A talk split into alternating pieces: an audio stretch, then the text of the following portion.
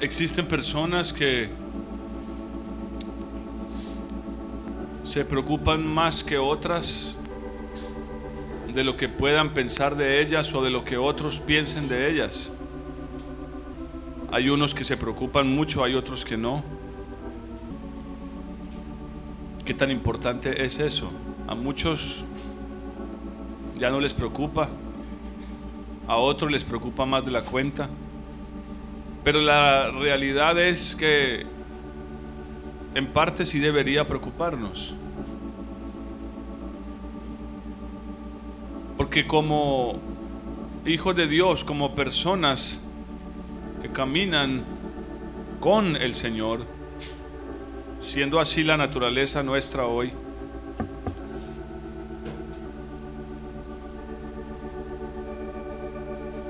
muy seguramente muchas personas nos conocieron antes de que el Señor nos llamara. Y muy seguramente esas personas tienen un concepto de nosotros.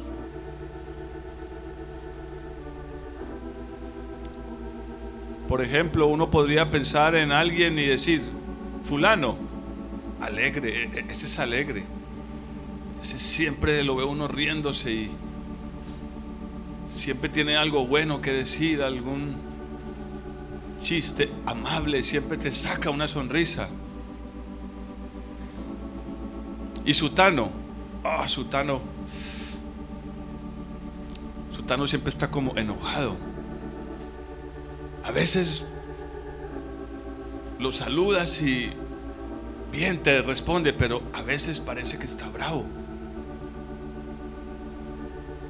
Si saben que eso sucede, ¿no? Ahora, no estoy diciendo esto para que pensemos en alguien en particular ni lo estoy diciendo en un tono de juicio. Lo que quiero decirles es que la razón por la que sí debería preocuparnos lo que piensen de nosotros es porque estamos en este camino. Y los que han entrado en este camino deben anhelar ser cambiados. Como dice Pablo, el que mentía ya no mienta más.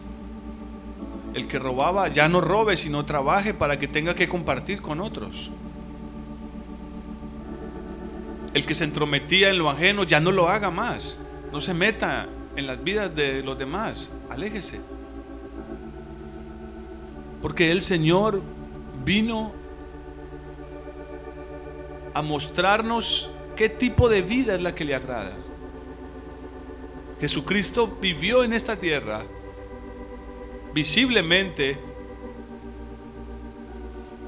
porque Dios el Padre quería mostrarnos y quiere aún que, cuál es el tipo de vida que le gusta, cuál es el tipo de vida que le agrada. Y si nosotros en verdad estamos caminando con Él, no podemos pasar por alto esas cosas.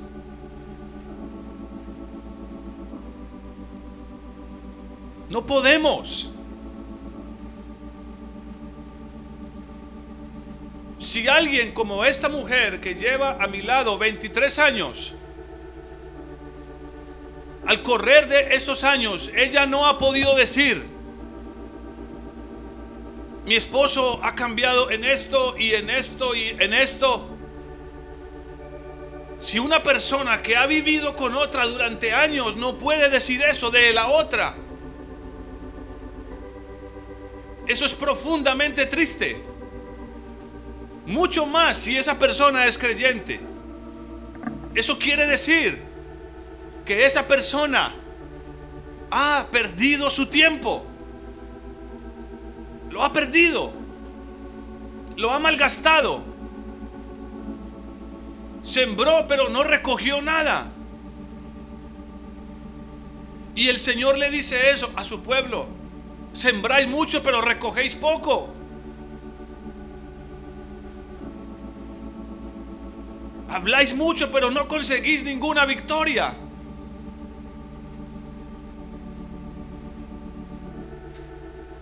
Es cierto,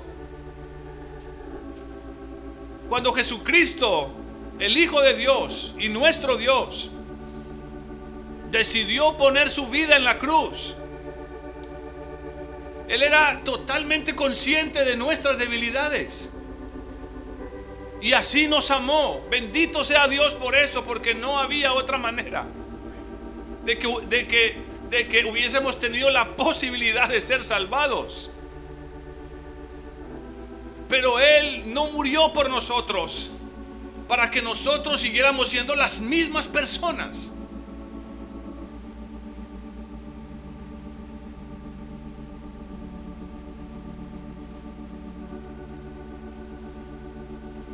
mucho menos entre, entre, entre aquellos que conocen al Señor. Y hace poco me sucedió algo, estaba en un banco y me senté a esperar mi turno. Y yo vi que había un hombre que me estaba mirando. Le dije, ¿será que lo conozco? Yo creía que tenía buena memoria, pero o estaba equivocado o la estoy perdiendo, una de dos. Entonces que tiro la, moneda a ver cuál me sale. Yo creo que la estoy perdiendo. Y yo decía, creo que lo he visto. Y él se paró con una sonrisa y se me vino, López. Y dije, si me dice López, es del ejército. Cuando preste servicio, es la única manera uno se llama por el apellido. ¿Qué más? Entonces él se dio cuenta, a mí me dio mucha pena. Me dijo, ¿no te acordás de mí, cierto? Yo sí, yo sé que, yo sé que te conozco, pero soy yo, Prisco, Luis Eduardo, hombre. Después de 23 años. Y empezamos a conversar.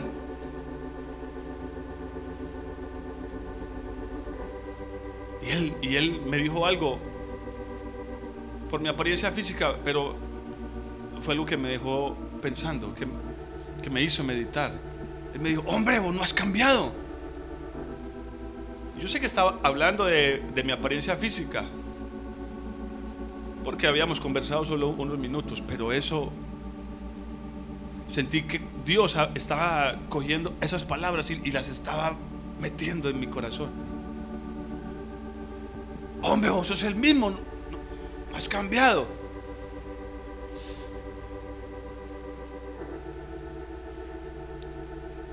Y eso quedó dando vueltas en mi cabeza. Eso fue ahora que estuve en Medellín.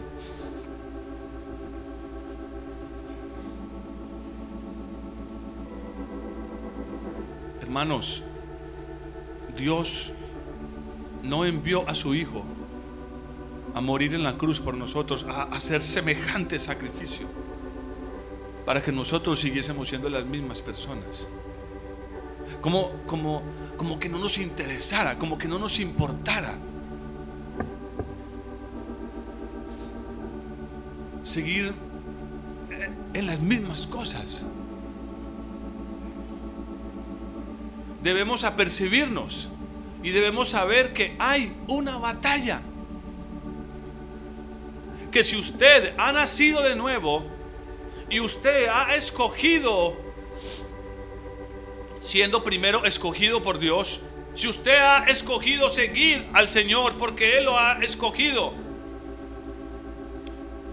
y usted ha nacido de nuevo y tiene su espíritu, usted debe entender que usted vive aunque no lo sepa o no lo crea o lo quiera ignorar, usted vive en un conflicto constante.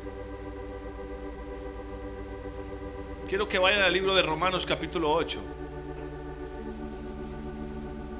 Y la mayor parte de ese conflicto y la mayor parte de, de, eh, de toda esa batalla se libra principalmente en nuestra mente y en nuestros pensamientos.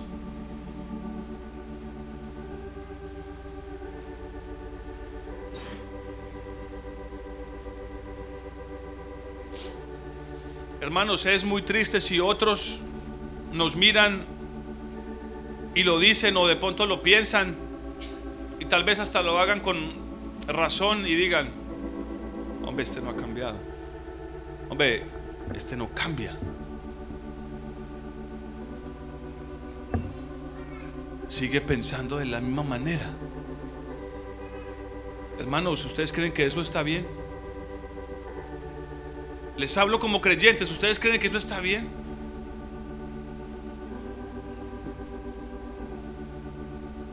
Eso no está bien.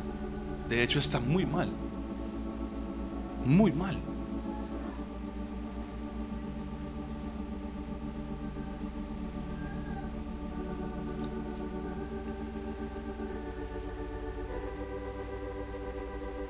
Estamos ahí. Romanos capítulo 8. Vamos a leer a partir del versículo número 5. Amén. Porque los que son de la carne piensan en las cosas de la carne. Pero los que son del Espíritu piensan en las cosas del Espíritu. El ocuparse de la carne es muerte. Pero el ocuparse del Espíritu es vida y paz. Por cuanto los designios de la carne, y llámese designios ahí, la palabra es pensamientos, imaginación. Es lo mismo tanto en el griego como en el hebreo. Por cuanto, escuchen esto, versículo 7. Por cuanto los designios de la carne son qué? Enemistad contra Dios. ¿Por qué? Porque los pensamientos de la carne, y ya voy a, a, explicarles a qué se refiere para los que no lo comprendan, algunos aquí ya saben qué es la carne o a qué se refiere la escritura cuando dice la carne. No está hablando de esto, de esto que cubre sus huesos, no porque los designios de la carne son enemistad contra Dios. Y ojo, quiero que recuerde esa frase. Enemistad contra Dios. ¿Por qué? Porque no se sujetan a la ley de Dios. ¿Y por qué no se sujetan a la ley de Dios? A ver. Porque no pueden. ¿Están escuchando? Hermanos, ¿saben que este pasaje que estoy leyendo es el peor enemigo? Eh, mire, esto que estoy leyendo desde aquí es el peor enemigo de los psicólogos.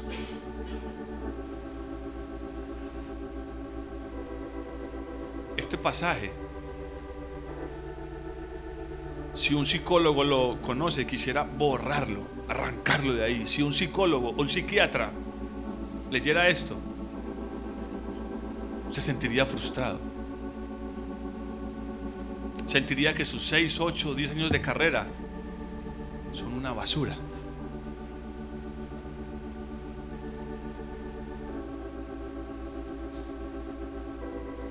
¿Por qué los designios, los pensamientos de la carne no se pueden someter a Dios? Esforzarse un poquito. Solo, solo si nos esforzáramos un poquito lograríamos que nuestros pensamientos se sometieran a las cosas de Dios. Solo si tal vez ayunáramos más. Si de pronto yo leyera la Biblia más o fuera a un congreso donde estén los mejores predicadores O si tal vez hago un pacto con Dios y le doy algo de, dinero, tal vez Él me ayude. O si, eh, eh, miren, es, es, es increíble darse cuenta que el ser humano está destinado a cometer los mismos errores. ¿Saben qué hizo que Martín Lutero se convirtiera en Martín Lutero? ¿Sí, han oído hablar de él? el gran reformador alemán, el que hizo que la iglesia despertara de la oscuridad y se enfrentó a la iglesia conocida de su época y se enfrentó a gobiernos y a naciones enteras por lo que dijo. ¿Saben qué fue lo que indignó a este hombre siendo un sacerdote? Que él llegase a Roma y viese a la gente pagando dinero para recibir, favores de Dios. Y que el que más dinero daba, pues el favor que recibía de Dios era más grande. Y eso rompió su corazón, eso lo llenó de indignación. Porque él había leído la Biblia y él sabía que la gracia de Dios se recibe por fe y es gratis. Eso sucedió hace muchísimos años, siglos. Pero ¿saben qué está pasando otra vez hoy en la iglesia?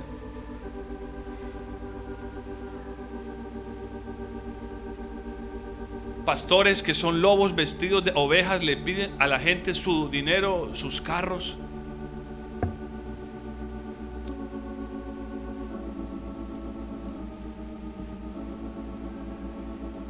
Como escuché, de, o sea, son los colmos de los colmos.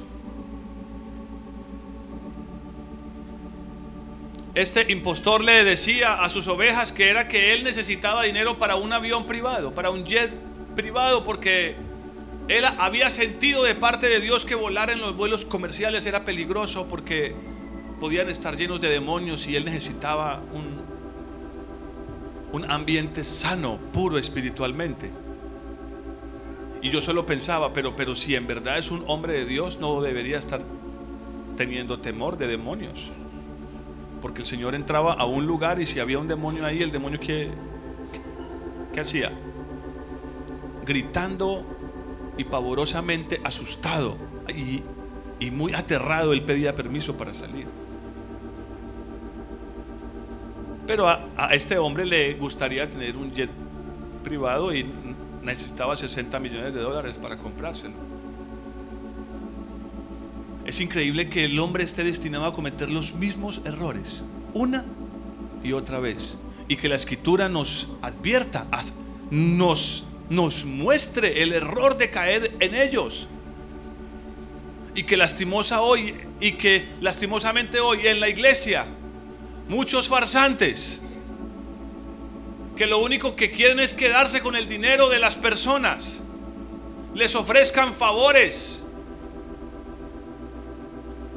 de parte de Dios como si ellos tuvieran el control de Dios para que yo le pueda decir a alguien ¿Qué va a recibir de Dios si hace tal o cual cosa? Eso es lo que llaman los, los mal llamados pactos con Dios. Si alguno ha estado en otra iglesia sabe de qué estoy hablándoles. Gracias a Dios que la mayoría de ustedes no han tenido que presenciar tan, desagradable espectáculo. Pero es debido a esto, hermanos, es debido a que la iglesia hoy ha querido voluntariamente ignorar lo que la palabra de Dios dice. Que nuestra naturaleza no puede someterse a la ley de Dios. Ni su naturaleza, ni la mía, por buenas personas que seamos, por estudiados o capacitados o educados que seamos la Biblia dice, ni su naturaleza, ni la mía, puede someterse a la ley de Dios, a la voluntad de Dios. Y es básicamente por una razón muy sencilla, por nuestros pensamientos. Es más, esto se pone todavía más grave, esto va todavía a un nivel todavía más profundo. Porque dice la Biblia, y voy a comprobárselo enseguida, que debido a esos pensamientos, que debido a la manera de pensar de la carne, otra vez aquí, los que no saben, la carne habla de nuestra naturaleza, lo que usted y yo somos en lo natural. El viejo hombre, cada uno de nosotros. Esa carne, esa vieja naturaleza. No puede. Es imposible que se someta a Dios. Está en enemistad contra Dios. Y traduzcamos lo mejor. Es enemiga, enemigo de Dios. Y es increíble. Me duele saber que en muchas iglesias no están dispuestos a decirle a la gente la verdad. Con tal de que no se vayan. Oh Dios, ayúdame. Yo pido misericordia. Porque esta es la parte más difícil.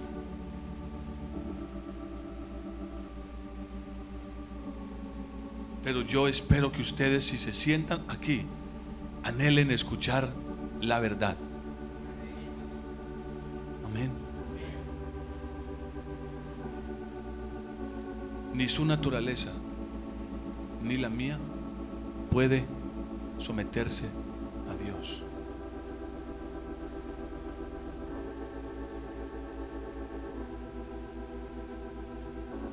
cuanto los designios de la carne, otra vez versículo 7, por cuanto los pensamientos de la carne son enemistad contra Dios, porque no se sujetan a la ley de Dios. Y es que tampoco pueden. No pueden, hermanos. ¿Le quieren creer eh, a Dios? Miren, y, y esto es importante. Porque por eso la Biblia dice que ningún hombre agradará a Dios según sus obras. Amén. No agradará a Dios según sus obras. No importa si entregó su carro, su finca o su cuenta en el, en el banco. Y ya vamos a ver cuál es el principal problema de eso. ¿Cuál es el principal problema? De nuestra naturaleza. Y los que viven según la carne, versículo 8 del capítulo 8 de Romanos, y los que viven según la carne, es decir, según los pensamientos y los designios de nuestra naturaleza, todo el que quiera vivir según, según sus propios pensamientos, según los designios de su propia naturaleza, ¿qué pasará con ellos? Los que vivan así, ¿qué pasará con ellos? No pueden agradar a Dios. ¿Están aquí? ¿Y en qué otra parte de la Biblia dice cómo agradar a Dios? Hebreos. ¿Y cómo lo dice? Porque sin fe, sin fe es que imposible agradar a Dios.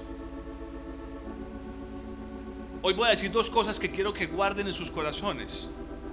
Hermanos, la fe verdadera empieza con un pensamiento. Con un pensamiento santo. No con un pensamiento nuestro. Quiero un carro. Entonces la oveja va y le dice al pastor y el pastor le dice, tenga fe. Reclame, reclame esa promesa. Ay, sí, sí. Voy a repetirlo, quiero un carro. ¿De qué color? Audio Mercedes.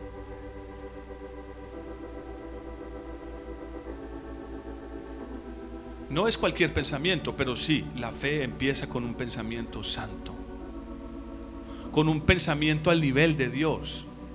Y ya vamos a mostrar lo que eso significa. Hablamos el domingo pasado de que los pensamientos de Dios son como altos, son más altos que, que, los de los hombres.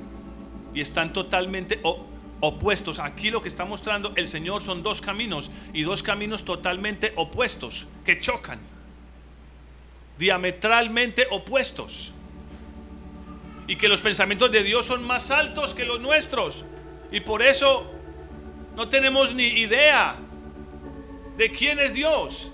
A menos de que de que conozcamos sus pensamientos. Y miren, si esto no, si esto que les estoy diciendo les pareciera aburrido o no o no les interesa, es sencillamente porque no quieren conocer a Dios. Y es mejor seguir viviendo así como estoy viviendo, sin tanto sobresalto, que en la carretera no haya tanto sobresalto. Póngamela fácil, me dijo un día alguien. Es que usted me la pone muy difícil. Porque cuando usted me habla de, de la cruz, me la pone muy difícil, me, me dijo un día alguien. Y yo le dije, no, es que no hay otra manera. No puedo ponértela fácil. Porque no existe otra manera. Hermanos, si hubiera otra manera aparte de la cruz, entonces el Hijo de Dios no habría morido, perdón, muerto en la cruz. No habría entregado su vida por nosotros en la cruz. Si hubiese otra manera de morir a lo que somos, el Señor la hubiera mostrado. Pero fue la cruz, porque es que no hay otra manera sino a través de la cruz. Y los que viven según la carne, según sus pensamientos, según sus designios, no pueden agradar a Dios. Versículo 9, para que nos alcance el tiempo. Pero, pero vosotros no vivís según la carne. Está hablándole Pablo a creyentes verdaderos. Está Pablo hablándole a creyentes fieles. Pero vosotros no vivís según la carne, sino según qué. Aquí Él establece la solución. Por eso, mire, por eso es que hay tantas personas en tantas iglesias experimentando lo que les dije al principio. Están ahí, llevan años en la iglesia y no cambian. personas hasta resentidas con otras personas adentro de la misma iglesia. Personas que están ahí durante años y no toleran a otros que están ahí adentro de la misma iglesia. No, no se soportan. Y yo digo, pero ¿cómo es posible? ¿Cómo es posible? ¿Acaso somos mejores que otros? Bueno, algunos fácilmente se pueden sentir mejores que otros. Porque como la escritura dice, los pecados de uno se hacen más evidentes que los de otros. Pero no se deje engañar. Que esto no se trata de cómo comienza, sino cómo termina. Amén. Mejor es el día de la muerte que el día del nacimiento. Nosotros celebramos el día que nace alguien, pero cuando muere lloramos. En la Biblia es al contrario. Mejor es el día de la muerte porque es cuando realmente se verá si dimos en el blanco o no. No es lo que somos hoy, no es lo que la gente ve hoy de, hoy de nosotros. Si estamos caminando fielmente con el Señor, humillándonos y sometiéndonos a su camino por su Espíritu, el día vendrá. Y será una cosa tan maravillosa que la escritura lo dice de manera espontánea, hermosa. Sión dará a luz en un día. En un día. No, no, no me preocupa tanto lo que vea hoy de ustedes. No, sino lo que pasará en el día que viene. Por eso tengo el deseo de declararles todo el consejo de Dios. Para que no desaprovechemos ni un solo día en renunciar y morir a lo que somos. Para que por su bendita gracia, obrada a través de su Espíritu Santo, podamos alcanzar sus misericordias las misericordias firmes a David. Vosotros no vivís según la carne, sino según el Espíritu. El domingo pasado terminé diciéndoles la clave de esto es el Espíritu. Y ahí lo va a decir. ¿Por qué razón? Entonces, vamos a recapitular para que no se pierdan. Por causa del que tenga sueño esté cansado.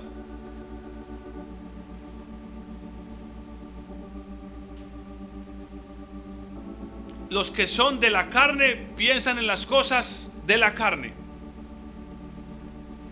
Todo aquel que vive según los pensamientos de la carne es enemigo de Dios. Todo aquel que piensa según la carne no puede someterse a Dios aunque quiera. No importa si hizo tres posgrados y es muy inteligente y cree que puede hacer la voluntad de Dios. No, es imposible. necesita llegar al punto que llegó Jesús, el Hijo de Dios. Nada puedo hacer por mí mismo. Y cuarto, lo que sigue. Pero le damos de nuevo el, el verso 9 para que nos quede más claro. Pero vosotros no vivís según la carne, sino según el Espíritu. Si es que el Espíritu de Dios está en vosotros. ¿Quiénes tienen según la Biblia el Espíritu de Dios? Recuerden que esto tiene dos pasos, pero ¿quién, según la Escritura, tiene el Espíritu de Dios? Juan capítulo 3 lo deja claro. Aquellos que han nacido de nuevo han recibido el Espíritu de Dios. Y ese Espíritu va en aumento y termina manifestándose grandiosamente en aquellos que han sido bautizados por el Espíritu, o sea, llenados por el Espíritu. Versículo número, la parte B del versículo número 9. Esto es, hermano, esto es increíble. Por favor, pongan cuidado. Esto es muy importante. Si alguno no tiene el Espíritu de Cristo, ¿qué dice? No es de él. Ah, pero si estoy en tal iglesia. No, no, no, no, no. Ahí no está diciendo que si no eres parte de esta iglesia o de la otra. No. Está diciendo que si no tenemos el Espíritu de Cristo, no somos de Él. Oh, hermanos. Qué triste tanta división entre doctrinas y denominaciones. Esta se llama así. Esto se llama así.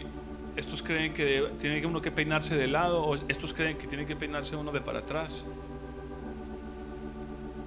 Y hay tantas divisiones. Pero la escritura no se anda con rodeos. Si alguno no tiene el Espíritu de Cristo, sencillo, no es de Él. Oh hermanos. Yo estoy muy agradecido por el lugar donde Dios nos ha puesto, por el mensaje y la doctrina que nos ha dado. No tenemos el mensaje completo, lejos de eso todavía creo que vemos por espejo oscuramente, pero Dios nos ha bendecido. Y mi deseo es poder mostrarles el camino para que cada uno de nosotros crezca hasta la estatura de aquel varón perfecto Cristo Jesús. Y la única manera de resolver el problema de nuestros pensamientos es a través de su Espíritu Santo. Ahora, ¿qué dice la Biblia? Eso lo vamos a ver luego. Él dice, si alguno quiera, quiere el Espíritu de Dios, pídaselo. Pídaselo. Pero otra vez, ¿qué pasa cuando pedimos si estamos siendo influenciados por nuestros pensamientos y por nuestros designios. Mire hermanos, esto es muy sencillo. Es que la vida de la carne, la vida de la carne es una vida centrada en el yo. Aquí, por favor, quiero que pongan mucho cuidado a esto. ¿Por qué Dios aborrece la vida de la carne y por qué la vida de la carne es incompatible con los caminos de Dios. ¿Por qué? Porque la vida de la carne está centrada en el yo. Primero yo, segundo yo y después yo. Por ejemplo, ¿por qué nos gusta justificarnos? Porque estamos pensando en quién? En yo.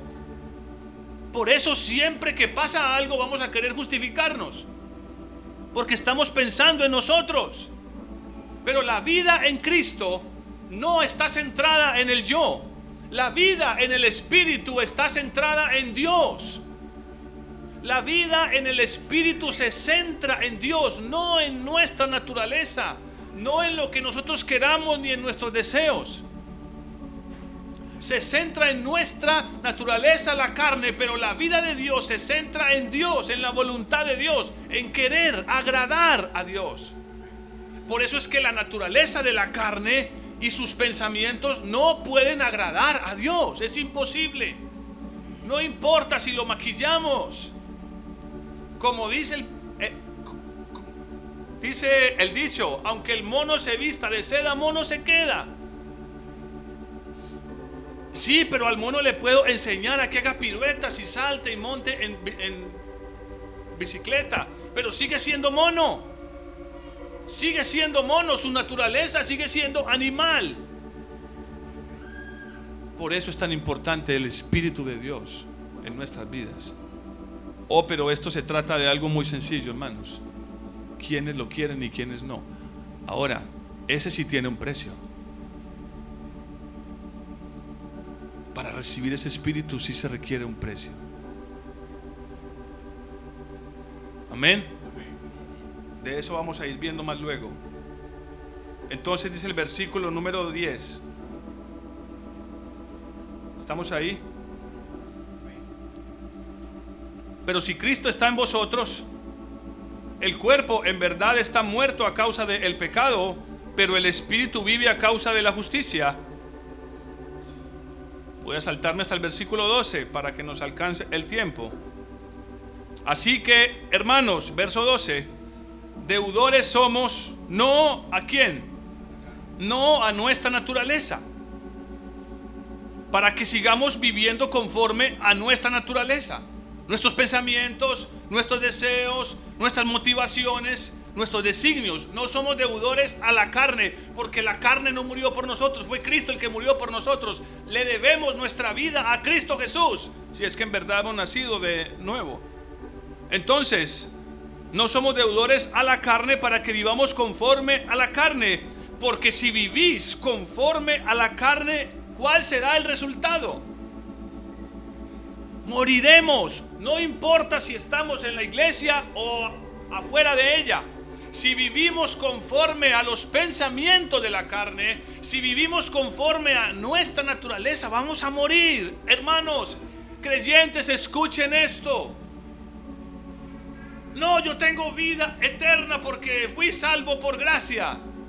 Demuéstralo. Tienes que demostrarlo. Como dice Pablo, si Él murió por nosotros, entonces nosotros vivamos para Él. No hay otra manera. De lo contrario, todo lo demás es solo una obra de teatro, una mentira. Pero si por el Espíritu, esta es la parte maravillosa, pero si por el Espíritu hacéis morir las obras de la carne, si por el Espíritu hacéis morir las obras de la carne, ¿qué pasará? O sea, aquí hay una enfermedad y hay un remedio. ¿Le suena esto? Hasta ahí vamos bien.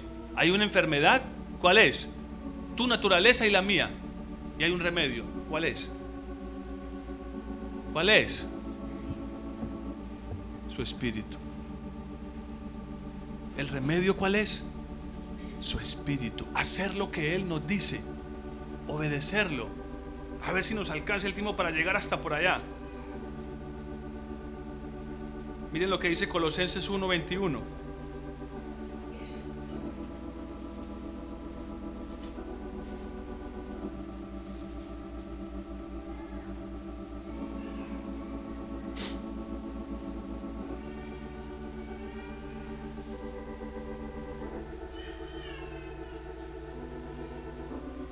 ¿Estamos ahí? Amén. Colosenses 1, 21. Efesios, Filipenses, Colosenses. Colosenses 1, 21. Hermanos, esto es importante porque tiene su grado alto de gravedad. También a vosotros que erais en otro tiempo, Pablo está hablándole a los colosenses antes de que conocieran al Señor. Les está mencionando cómo, e, cómo era su vida antes de que se entregaran al Señor.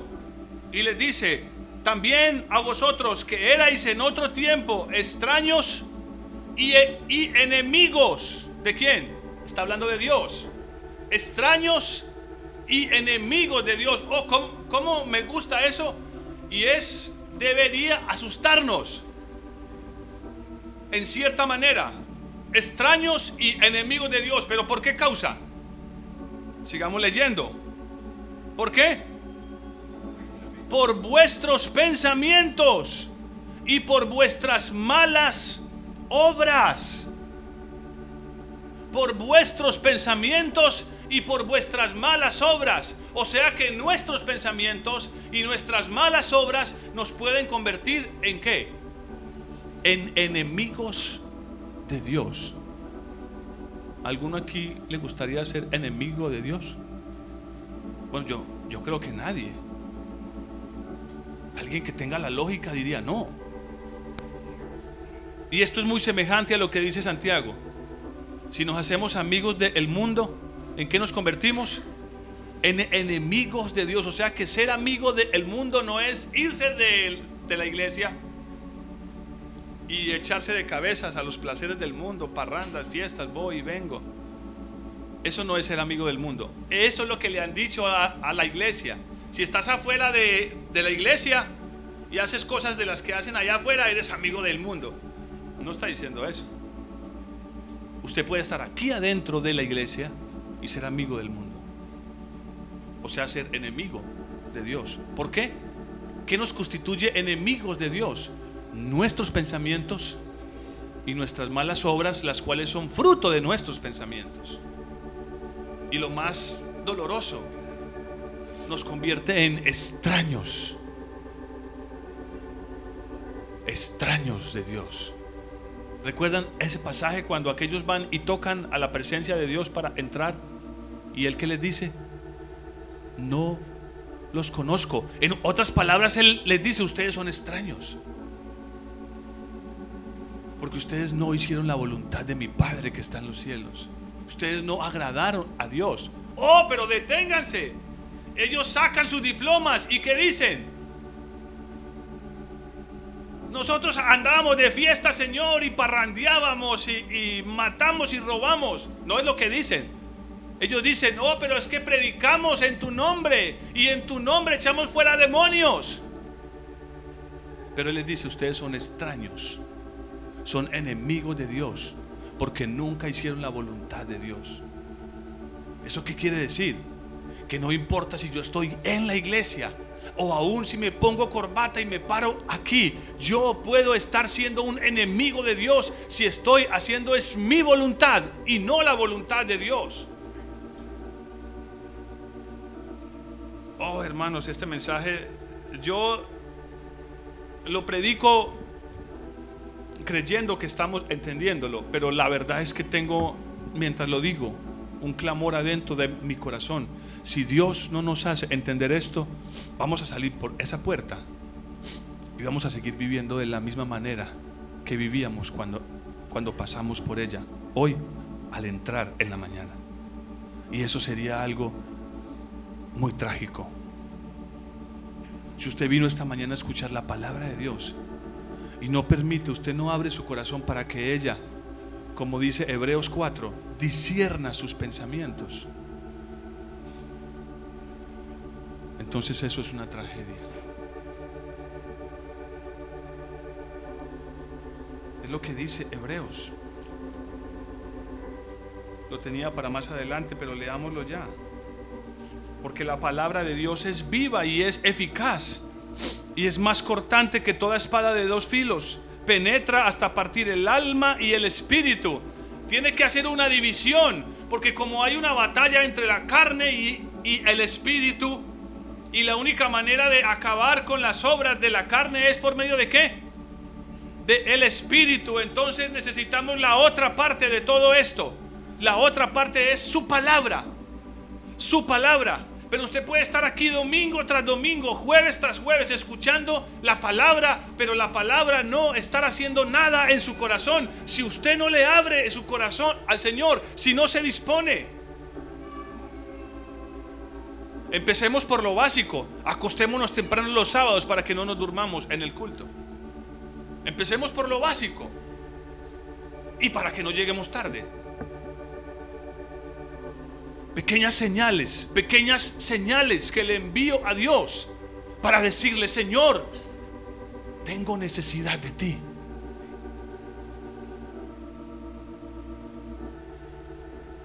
Pero si otras cosas están por encima de Dios y sus cosas, Dios empezará a verme como a un extraño.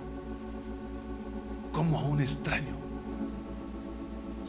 Esa palabra de Dios dice que entra, dice, hasta partir el alma y el espíritu. Hace una división, hace una separación para que pueda haber claridad en nosotros de qué es de Dios y qué no es de Dios. Por eso la Biblia es tan importante. Pero hay gente que pasa días sin leerla, semanas. Ni siquiera tienen una, una buena Biblia. Y como le dije a, alguien eh, hace poco, voy a decírselos a, eh, a todos, estos aparatos se han vuelto muy útiles y uno puede tener ahí su Biblia y buscar ahí sus textos. Eso es maravilloso, yo lo uso muchísimo. Pero cuando estoy en, en el culto, yo prefiero tener mi Biblia de papel en mi mano. Amén.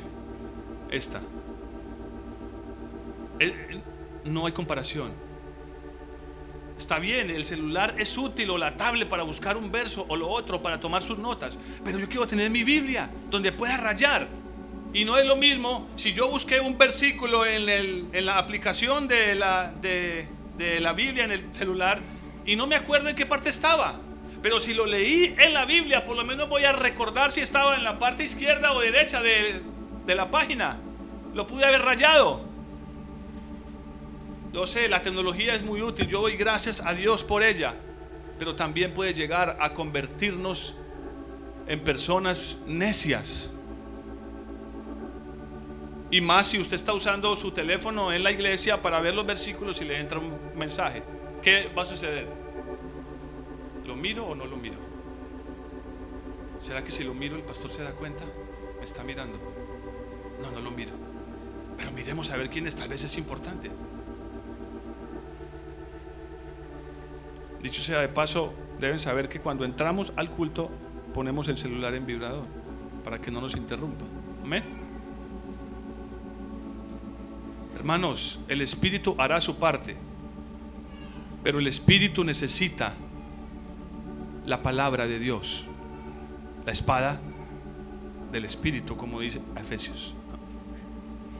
La palabra es la espada del Espíritu.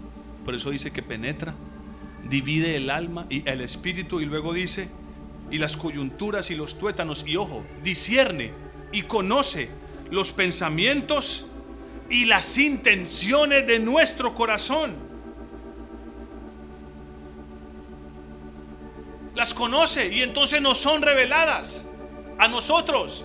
Y de repente nos damos cuenta, oh, pero si es que yo venía pensando mal. La manera como yo estaba pensando en hacer las cosas no era la manera correcta. Señor, ayúdame. Líbrame de mis pensamientos. Líbrame de mis caminos. Pero aquí hay un peligro grandísimo.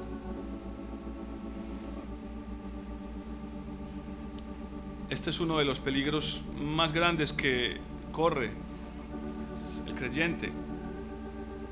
Vayamos al Salmo 50. Ya casi estoy acabando, pues hoy. Solo estamos entrando en el mero meollo de todo, de todo este tema. Y quisiera mostrarles muchas cosas, pero vamos a ir por partes.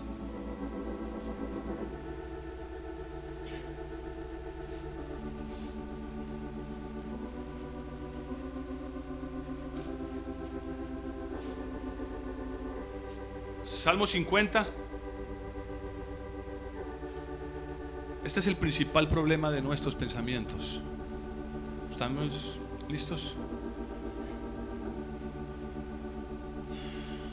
Salmo 50, versículo 21. El Señor está reprimiendo a su pueblo por cosas que hizo. De hecho, el Salmo titula Dios va a juzgar al mundo. Y entre todas las cosas que el pueblo hizo y Dios le está recriminando, el Señor le dice algo al pueblo que es revelador para nosotros. Versículo 21. Dice, todas estas cosas las hiciste y yo me quedé callado. ¿Y cuál era el problema de todas las cosas que el pueblo hizo? Dice, porque pensabas que de cierto yo sería como tú.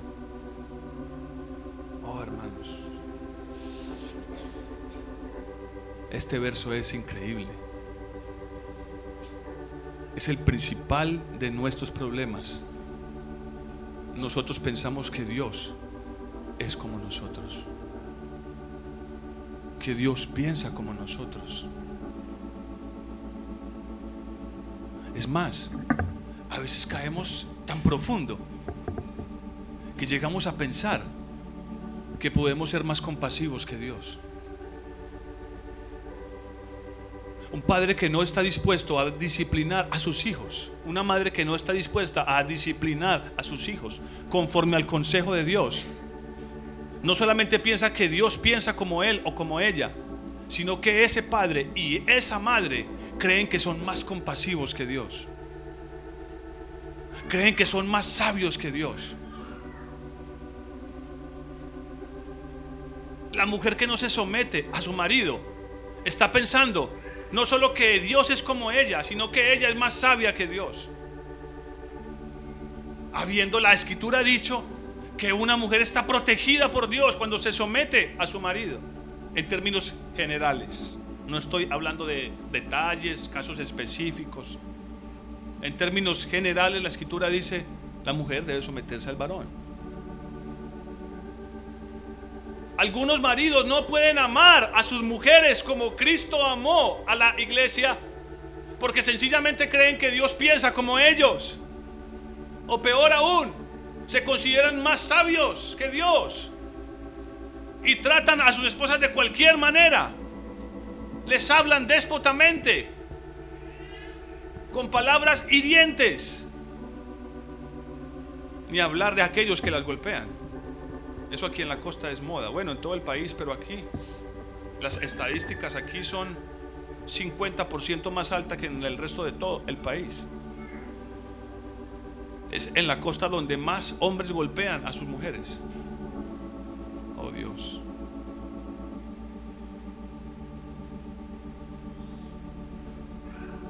Y lo tremendo es que algunos de esos hasta van a la iglesia. Dónde conlleva eso? Lo que dice este versículo 21. De cierto tú pensabas que yo era como tú. Oh, hermanos. Qué, vergüenza. ¿Y saben lo humilde que es Dios? ¿Qué dice ahí la primera parte en el versículo? Todas estas cosas malas las hiciste y yo me quedé callado. Oh, hermanos. Qué paciente es nuestro Dios. Qué paciente es nuestro Dios.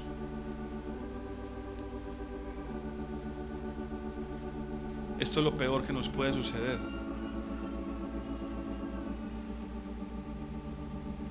Terminar pensando que Dios es como nosotros.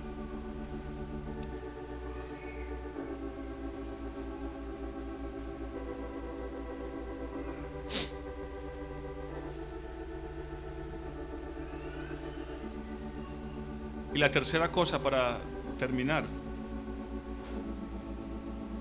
Vayamos al libro de Proverbios.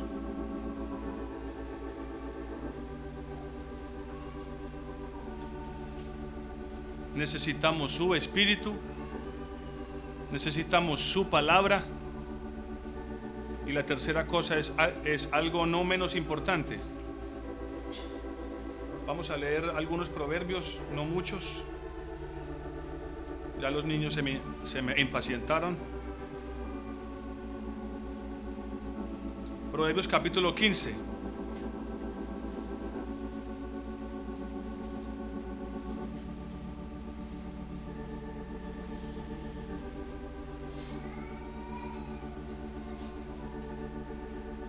¿Estamos ahí?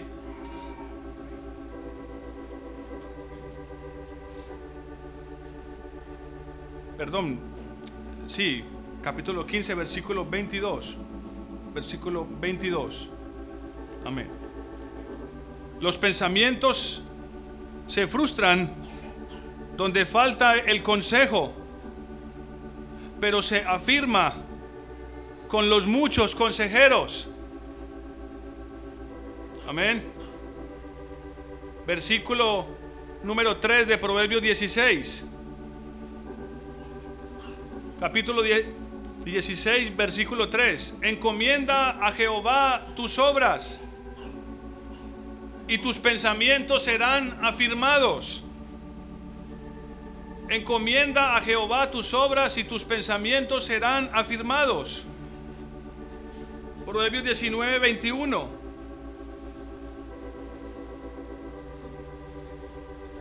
Escucha, eh, perdón, versículo 20, 19, 20. Escucha el consejo y acepta la corrección. Así serás sabio en tu vejez. Muchos pensamientos hay en el corazón del hombre, pero el consejo de Jehová es el que permanece. ¿Qué es lo que permanece? el consejo de Jehová. Dice, encomienda a Dios tus obras. Está hablando de oración.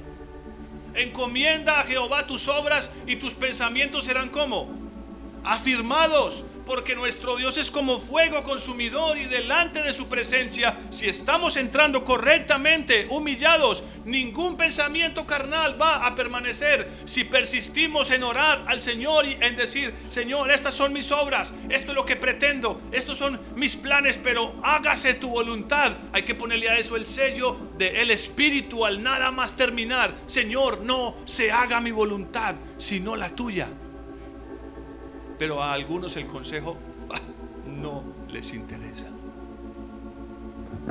Y se lo digo con toda libertad porque aquí a nadie vamos a perseguirle para darle consejo si no lo pide. Eso es algo que tiene que pedirse, hermanos. Porque yo estoy seguro de algo. Porque sé quién soy yo y conozco mi naturaleza. Quien no pide consejo es porque cree en sus pensamientos que lo que está pensando, que lo que está haciendo es lo correcto. No hay que darle vuelta a eso, así de sencillo es. El que no pide consejo es por puro orgullo, cree que no lo necesita y cree que tiene la capacidad para salir adelante sin necesidad de que le den un consejo.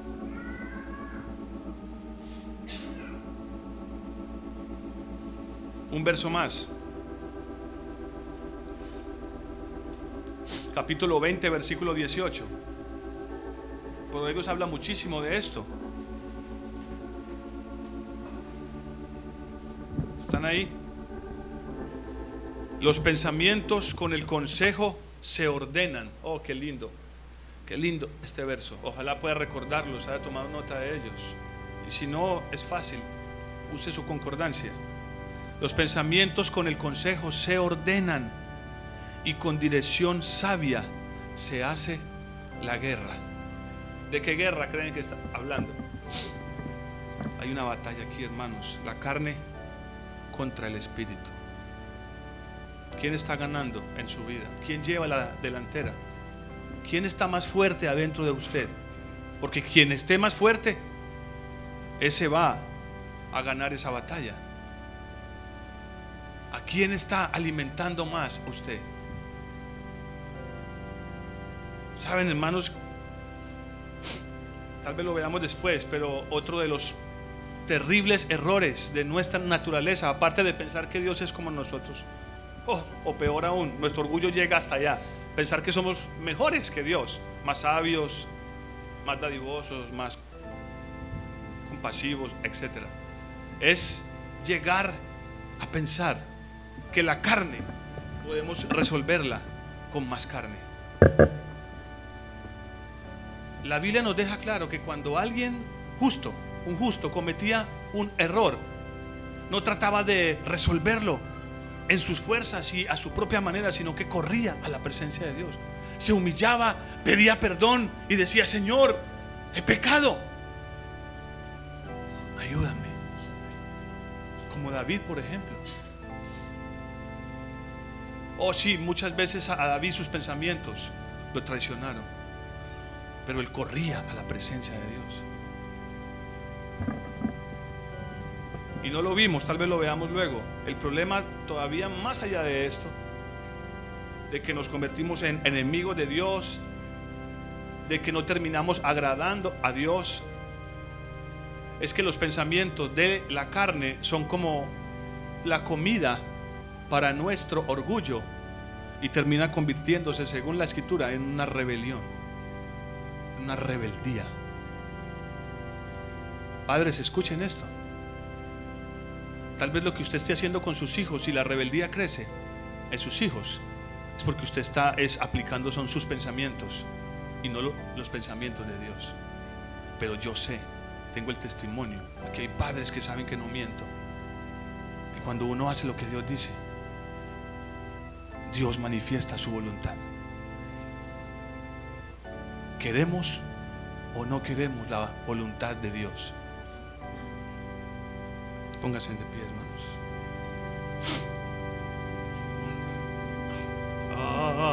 Haznos volver. Oh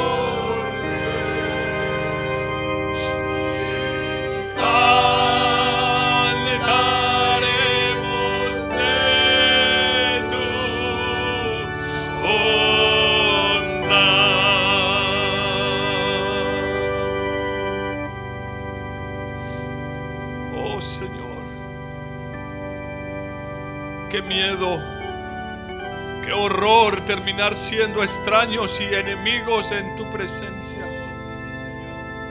Ayúdanos, Señor,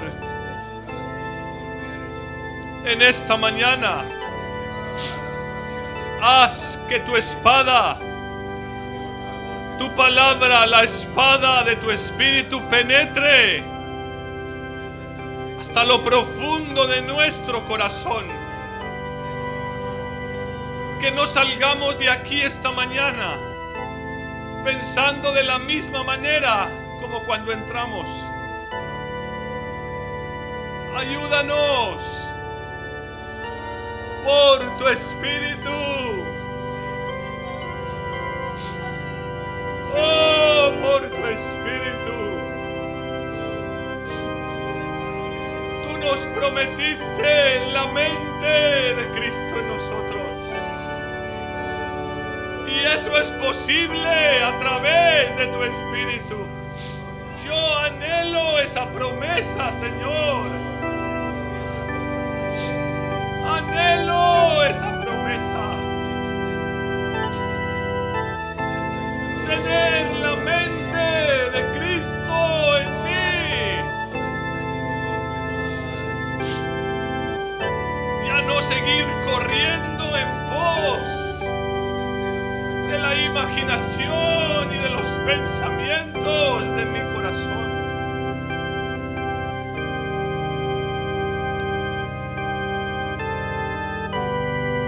No quiero ser un extraño en tu presencia, Señor. Danos una visión esta mañana, Señor. Danos una visión, Señor.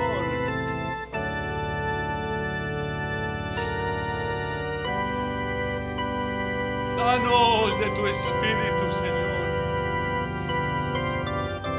Danos de tu espíritu, Señor. Mira estas vasijas esta mañana, Señor. Aquí están estas vasijas. Llénalas con tu espíritu. no porque lo merezcamos, sino porque lo necesitamos. Porque esa es tu voluntad, darnos de tu espíritu. Algunos lo buscan para hacer milagros, para ser vistos por los hombres. Yo te pido tu espíritu para hacer tu voluntad, Señor. Para ser como Cristo, mi Señor. Mira nuestras vasijas. Viva su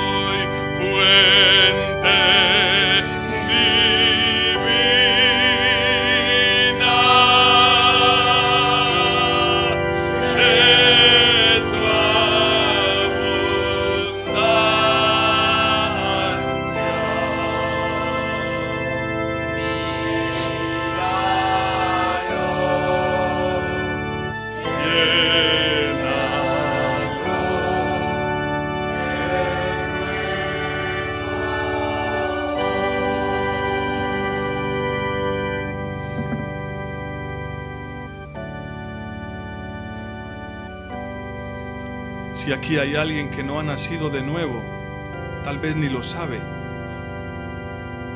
tal vez ni comprenda el concepto,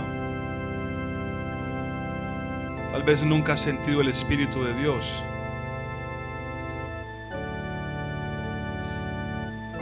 Tal vez quieras levantar tus ojos al cielo esta mañana, tu corazón, y decirle, Señor, perdona mis pecados, lávame con tu sangre y concédeme el don de tu Espíritu esta mañana. Yo quiero hacer tu voluntad. Yo quiero agradarte, quiero caminar contigo. No importa si no dice las mismas palabras, lo que importa es el deseo de su corazón, que salgan de su corazón. No importa si no pronuncia las palabras adecuadas, Dios lo conoce, Dios le conoce. Solo exprésele cuál es su deseo.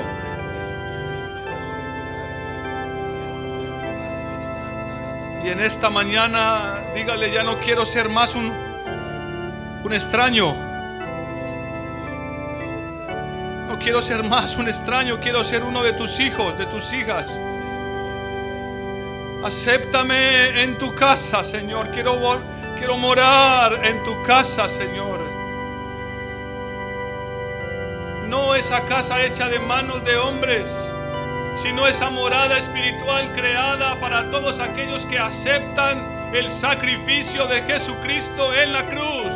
Oh, qué sacrificio tan maravilloso. Que el justo haya muerto por los pecadores. Que el justo haya muerto por mí.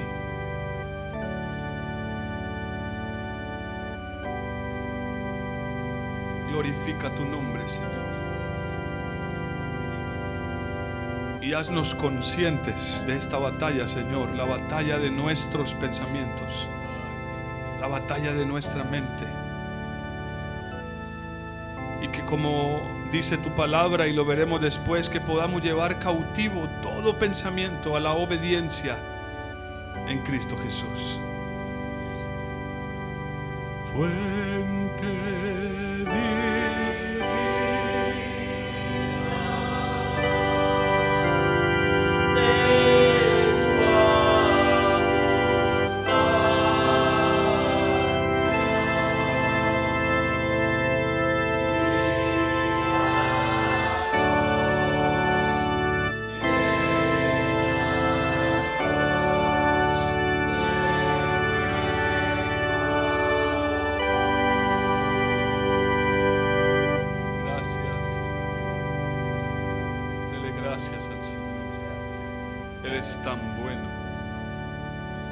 ofrece la oportunidad de ser parte de su familia.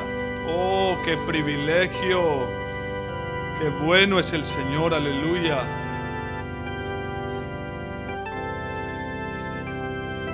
Señor, una vez más te ruego que te acuerdes de los que han estado enfermos, del pequeño Josías, mi Señor. Tu mano preciosa siga tocando nuestros cuerpos débiles. Cada uno de nosotros, Señor, necesita ese toque. No solo por nuestro cuerpo, sino por nuestra alma. Señor, haz tu obra preciosa. Y que no olvidemos que las aflicciones tienen como propósito llevarnos a tu presencia para que nuestros pensamientos sean purificados, mi Señor. Bendito seas, mi Señor. Gracias.